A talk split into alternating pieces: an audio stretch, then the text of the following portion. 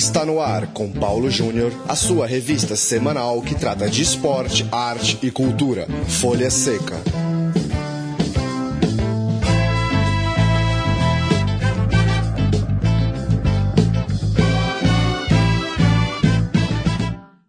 Olá, amigo ouvinte da Central 3, hora de mais um programa Folha Seca, edição de número 69 do nosso bate-papo sempre para falar de literatura e cinema relacionados ao esporte. Folha Seca chega toda quarta-feira em central3.com.br e hoje a gente conversa com Clara Albuquerque, jornalista que já falou com a gente aqui no Folha a respeito do seu livro O Sem Copa e agora vai falar dos 10 mais do Bahia, livro novo que vem aí, é, entrando naquela coleção da Maquinária Editora, registrando agora 10 grandes nomes do clube baiano. Clara, é, valeu mais uma vez por participar aqui do Folha Seca. Queria que você falasse um pouco é, desse novo projeto que passou por um financiamento coletivo e foi atingido com sucesso a meta. Queria que você falasse, é, começasse falando dessa campanha, de como a torcida do Bahia e quem curte futebol é, colaborou com esse projeto. Ô, Paulo, é um prazer mais uma vez participar do Folha Seca. Obrigado pelo convite. Sempre que precisar, que a gente estiver também lançando novos livros, é só me chamar. É, vamos lá, então, os 10 mais do Bahia, na verdade, assim, eu já tinha a ideia dele há algum tempo, é, porque achava que faltava, né, o livro do Bahia na coleção da editora Maquinária, que foi editora, inclusive, do meu último livro, Sem Copa, que você até mencionou, e eu já senti essa falta, mas faltava um, um motivo para um, o momento certo para o lançamento. E aí o Bahia faz 85 anos na virada desse ano para o próximo. E aí achei que era o momento ideal. É, aí conversei com os editores, a gente decidiu lançar a, a, a, campanha, né, por financiamento coletivo. E aí, assim, eu, eu conheço a torcida do Bahia, obviamente, sei da, enfim, da paixão, da, da vontade de, da torcida de sempre participar do clube, não é à toa que o Bahia tem, passou por um processo de democratização muito grande, é, mas confesso que você ainda fica um pouco receosa, né, de realmente que as pessoas vão participar, ainda que gostem do projeto. A gente sabe que a situação é, literária no Brasil não é mil maravilhas, mas lancei a campanha de qualquer jeito e aí o, o apoio assim foi realmente muito grande, a torcida comprou a ideia, o próprio Bahia é, ajudou na divulgação, é, né, nas redes sociais, chamou para a campanha. E, então a, a, torcida realmente apoiou, foi todo mundo lá comprando sua cotinha, e aí assim, o legal é que é, a torcida do Bahia tem essa, essa vontade de participar muito das coisas do clube. E além, obviamente, de você receber o livro, né, quando você faz a campanha, uma coisa que chamou muita atenção da torcida, e eu percebi, porque era o que as pessoas mais falavam, era que elas vão ter o nome delas no livro, né? Então vão, vão ter o nome é, no livro junto com os 10 maiores ídolos do Bahia. Então, é, senti que isso foi, foi uma coisa bastante importante assim, para o sucesso da campanha. E provavelmente o ouvinte do Folha Seca já conhece essa coleção. É, tentando pegar aqui da memória, se eu não me engano, quatro ou cinco desses autores já tiveram aqui com a gente no programa. É, e quem conhece a coleção sabe que os ídolos é, são eleitos por ali, se não me engano, 10 é, jornalistas, torcedores ilustres, enfim, uma seleção de pessoas. É, fala um pouco de, de quem que você convidou, quem está nessa reunião da eleição, é, Clara, para a gente também é, depois passar um pouco pelos nomes, pelos grandes nomes da história do Bahia. É, então, assim, eu, é, eu pensei inicialmente, eu queria tanto jornalistas que tivessem uma cobertura muito próxima do Bahia, né, que tivessem na, na, naquele dia a dia mesmo, desde, enfim, do, o, o, mais no passado possível até os dias atuais, mas eu também queria é, jornalistas identificados com, com a torcida, com o clube, que tivessem é, uma certa ligação, mesmo que não fossem é, repórteres diários, digamos assim, do, do clube. É, são dez jornalistas, né, comigo incluindo, e aí eu convidei, assim, de fora, sem, ser, sem serem né, jornalistas baianos. É, eu convidei o Marcelo Barreto, o Juca Kfouri também participa, o André Henning também. O André Henning morou em Salvador, né, que é, ele é narrador do esporte interativo, mas é, atualmente mora, mora, em São Paulo, mas passou a infância em Salvador, então também tem uma ligação. É, o próprio Marcelo Santana, que é o atual presidente do Bahia, mas que é jornalista, inclusive já trabalhei muito com ele, é, é um dos convidados também. O Bob Fernandes, que já escreveu até um livro sobre o Bahia. E aí tem outros, outros jornalistas mais próximos realmente na cobertura do dia a dia. É, tem o Jorge Alão, o Jorge São Martinho, o Nestor Mendes Júnior, que também é autor de um livro do Bahia, e aí a gente completou aí 10 jornalistas. E nesses 85 anos, é, tem é, tá dividida a cronologia. É, os principais jogadores da história do Bahia para essa turma é gente mais do passado. Deu para entrar alguém mais contemporâneo? Como que tá essa lista? A lista está realmente com jogadores mais do passado, né? As, as, duas, os dois grandes momentos do Bahia são dois títulos nacionais, né? A, a Taça Brasil em 59 e o já o Campeonato Brasileiro em 88. Então, no fim das contas, os, os, os ídolos acabam ficando muito ligados aos títulos, né? Então, tem muita gente das duas épocas e também da década de 70, porque foi quando o Bahia conquistou aquele heptacampeonato baiano. Então, é basicamente o pessoal de ali de 50 até os anos 90 no máximo. Acho que o assim, de mais novo realmente, inclusive o, o mais, talvez o, o mais identificado, até por quem não vive tanto o Bahia, é o próprio Bobô mesmo. E tem uma coisa que vale sempre falar, né, Clara, que é, pelos tempos que o futebol vive hoje, não é muito fácil torcer para um time do Nordeste é, pela relação econômica, pela forma com que é difícil esses times segurarem os jogadores. Eu digo isso, é, eu tive em fevereiro em Salvador, fui a um jogo da Copa do Nordeste é, na Fonte Nova e vi pelo menos cinco, seis torcedores com a camisa do Talisca. E fiquei pensando, né, que é, revela um jogador como Talisca e não dá tempo, né, do cara se tornar um desses grandes ídolos, faz com que o time, a cada temporada, tenha que se remontar com jogadores que estão rodando o Brasil, rodando times grandes, médios, até pequenos. É, Para quem vive o Bahia, é, você acha que passa um pouco disso também? Um livro como esse, por exemplo, pode também fazer a gente pensar qual que é a dificuldade de hoje se ter um jogador ídolo, um cara a ponto de, de merecer estar numa lista como essa? É, sem dúvida. Eu acho que tem, tem, tem os dois lados, né? Tem, tem a questão econômica de você não, não conseguir segurar muitos jogadores que despontam, como o próprio Thalissa que você falou, e tem a questão também de, uma coisa obviamente está ligada à outra, que a questão econômica diminui a, no cenário nacional a questão de títulos dos clubes do Nordeste, né? E aí não, não falo só Bahia. E por conta disso, os próprios jogadores não são ligados tanto aos títulos. É, assim, eu, eu acho que ídolo, não, ele não é feito só de títulos, mas os títulos ajudam bastante. Então, é, isso é um, uma, uma, coisa até crítica, né? Porque a gente tem essa situação, não é só o Bahia que passa, os clubes do Nordeste, enfim, outros que fogem um pouco do, do eixo ali, Rio, São Paulo, Minas, é, sul do Brasil também um pouco.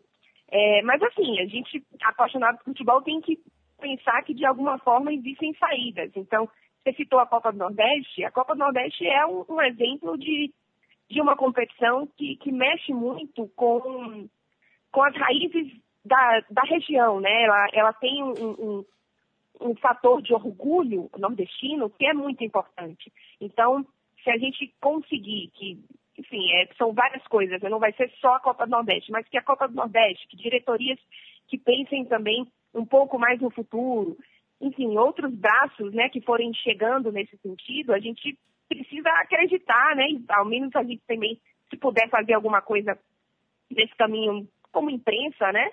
É, que o, pensar que o futebol nordestino e, enfim, os outros problemas também, que eles possam melhorar. Então, falando especificamente do Bahia, gente, o Bahia passa por um momento muito importante, porque ele teve um processo de democratização muito grande, é, a torcida é, participou muito disso, o presidente novo foi eleito agora nessa virada de ano. É um presidente novo, é um presidente com novas ideias, é um, é um início para o Bahia, que apesar de estar na Série B, é um time que a torcida se sente muito mais orgulhosa do que o time que estava na Série A, mas estava sempre para cair. Então, é, é, claro que não é também é, assim uma receita de sucesso, né? Mas a gente precisa ver que em cada porção onde pode acontecer, na competição, na diretoria, nas federações, na própria torcida também mudar um pouco a, a mentalidade daquele imediatismo que o futebol brasileiro passa tanto, aí a gente vai né, tentando colocar ali um ingrediente em cada uma dessas, dessas áreas para, enfim, tem, tentar e, e esperar que, que o futebol evolua, né? Claro, e a gente espera a publicação do livro para também é, ver a repercussão. Listas são sempre polêmicas, né? E claro que vai ter aquele torcedor do Bahia que vai te cobrar e falar, faltou tal jogador, isso faz parte e é o gostoso desse tipo de livro. É, eu lembro inclusive que o Thiago Arantes, que é o autor do livro do Santos, é, se eu não me engano, o livro é ali de 2011, e tem o Neymar na lista. É, e foi algo difícil, porque muita gente questionava, pô, mas o cara tá começando agora, é, será que já dá para colocá-lo, né? Talvez ele é o único caso dessa coleção de um jogador é, em começo de carreira já ser apontado como um dos maiores da história. É, e acho eu que hoje é mais fácil, né? Já com, com o distanciamento, entender o tamanho dele para a história do clube. Dando uma passada aqui pelas capas, é, tem o Rogério Ceni, por exemplo, no São Paulo, é, tem o Fernandão no Internacional, e aí jogadores que já, já haviam parado, né? Marcos no Palmeiras, Marcelinho no Corinthians, é, Alex, que, que entrou também no livro do Cruzeiro ainda em atividade, jogou por mais um tempo, mas também é o curioso desse tipo de publicação que faz o torcedor pensar, e claro, é, não vai agradar todo mundo, vai ter ídolo de fora, porque são 85 anos, é claro que são muito mais do que 10 jogadores na memória do torcedor do Bahia. Clara, é, valeu pelo papo, parabéns aí por mais um lançamento e seguimos acompanhando a, a sua biblioteca aí que vai crescendo. Tá certo, Paulo. Obrigada a você pelo convite. Aí lembro ao torcedor tricolor e também, enfim, quem for apaixonado por futebol, a ideia do livro é ser lançado, a provável data de lançamento é início de dezembro, para o torcedor já poder comemorar os 85 anos com o livro na mão. Maravilha, boa jornada e até a próxima. Claro, um abraço.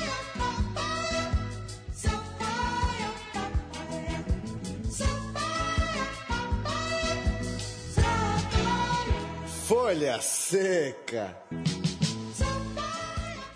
Segundo bloco de Folha Seca para dar um giro pelos lançamentos é, que estão sendo notícia. Você gosta dessa expressão, Leandro e a mim? Tudo bem? Estão. É... Olá, estão sendo é isso a expressão? É, estão sendo notícia. O que, que está sendo notícia? É, eu, eu, não gosto de nada que é está sendo, como está tendo, está fazendo. Eu, eu tento evitar sempre. Você já editou textos meus, deve saber disso. Tudo bem, então, mas agora. Você tá bom? Eu tô bem. Que bom. Assim seguimos. É. A primeira de hoje chegou às livrarias a nova obra do escritor Mário Prata. Mário Prata entrevista a uns brasileiros, livro da editora é, Record. O livro reúne 22 conversas, das quais oito são inéditas. E olha a história, Leandro, a minha revista Brasileiros, em 2013, chamou o Mário Prata para fazer entrevistas. E ele falou: Eu topo, mas só se for com gente morta. Eu quero inventar as entrevistas. e aí ele começou a inventar as entrevistas. Foi o que deu origem a esse livro e a gente está destacando porque uma delas é com Charles Miller. Ele inventou, criou ali uma entrevista fictícia com Charles Miller.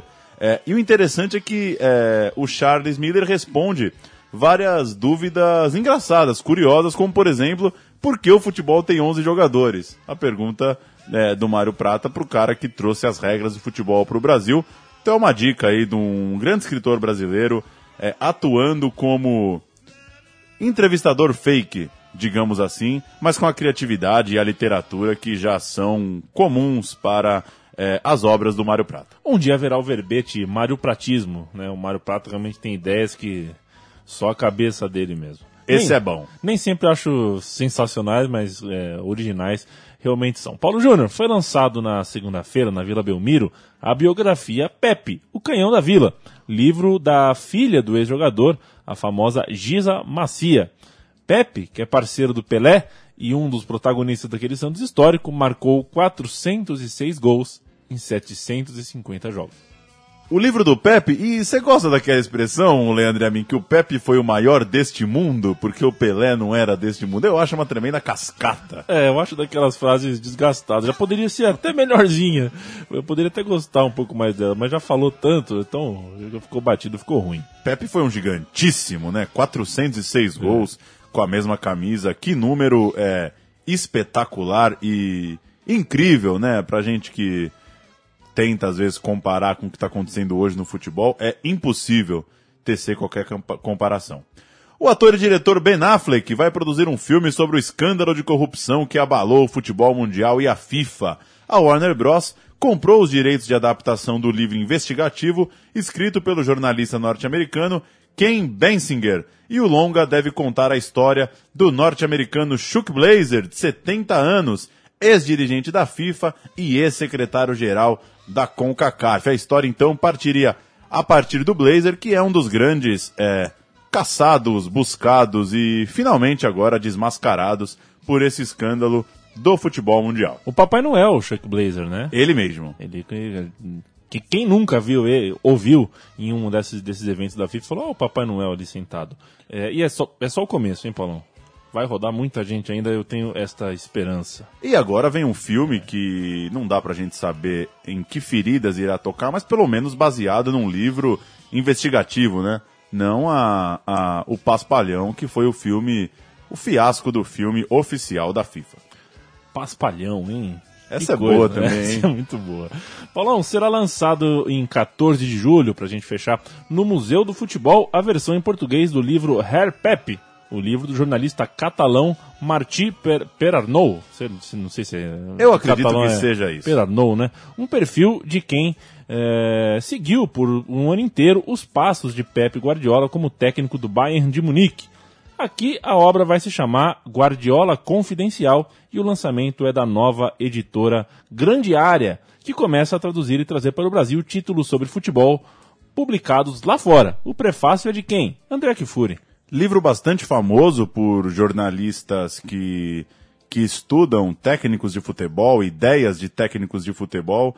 É, livro que já é, é, digamos, conhecido de quem lê essa turma que fala de tática, que fala de modernização de sistema, que fala de aprimoramento de, de método de trabalho. É o livro que destrincha aí o jeitão do Guardiola digamos assim. E uma boa notícia essa editora, uma, uma nova editora chegando agora ao mercado, a Grande Área, que já tem lá, quem entrar no site da editora Grande Área, já tem lá os quatro próximos títulos que eles irão traduzir, o que é bastante bom porque nem todo mundo tem, primeiro, o conhecimento, segundo, saco para ler uma biografia em espanhol, né?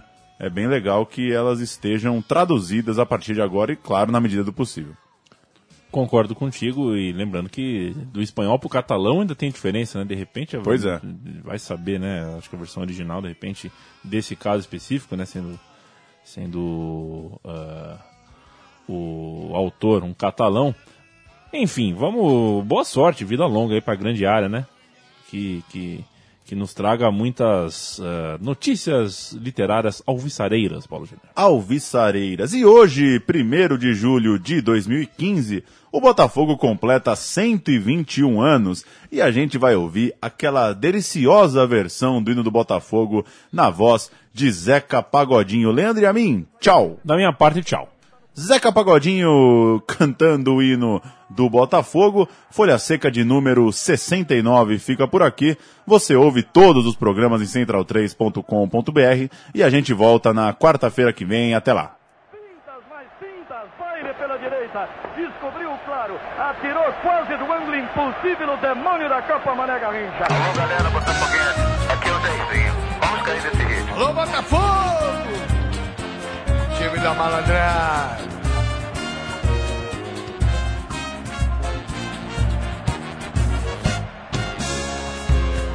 Botafogo, Botafogo, campeão desde 1910.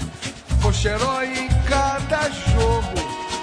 Botafogo, por isso é que tu és e has de ser nosso imenso prazer. Tradições aos milhões tens também. Tu és o glorioso, não podes perder, perder pra ninguém. Noutros esportes tua fibra está presente, honrando as cores do Brasil, de nossa gente. Na estrada dos louros, um facho de luz, tua estrela solitária te conduz.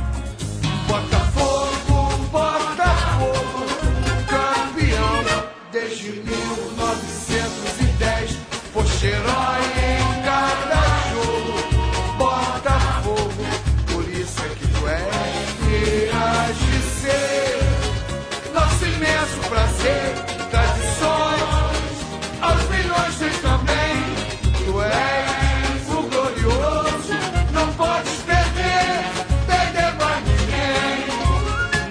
nos esportes tua fibra está presente, honrando as cores do Brasil, de nossa gente. Na estrada dos louros, um facho de luz, tua estrela solitária te conduz.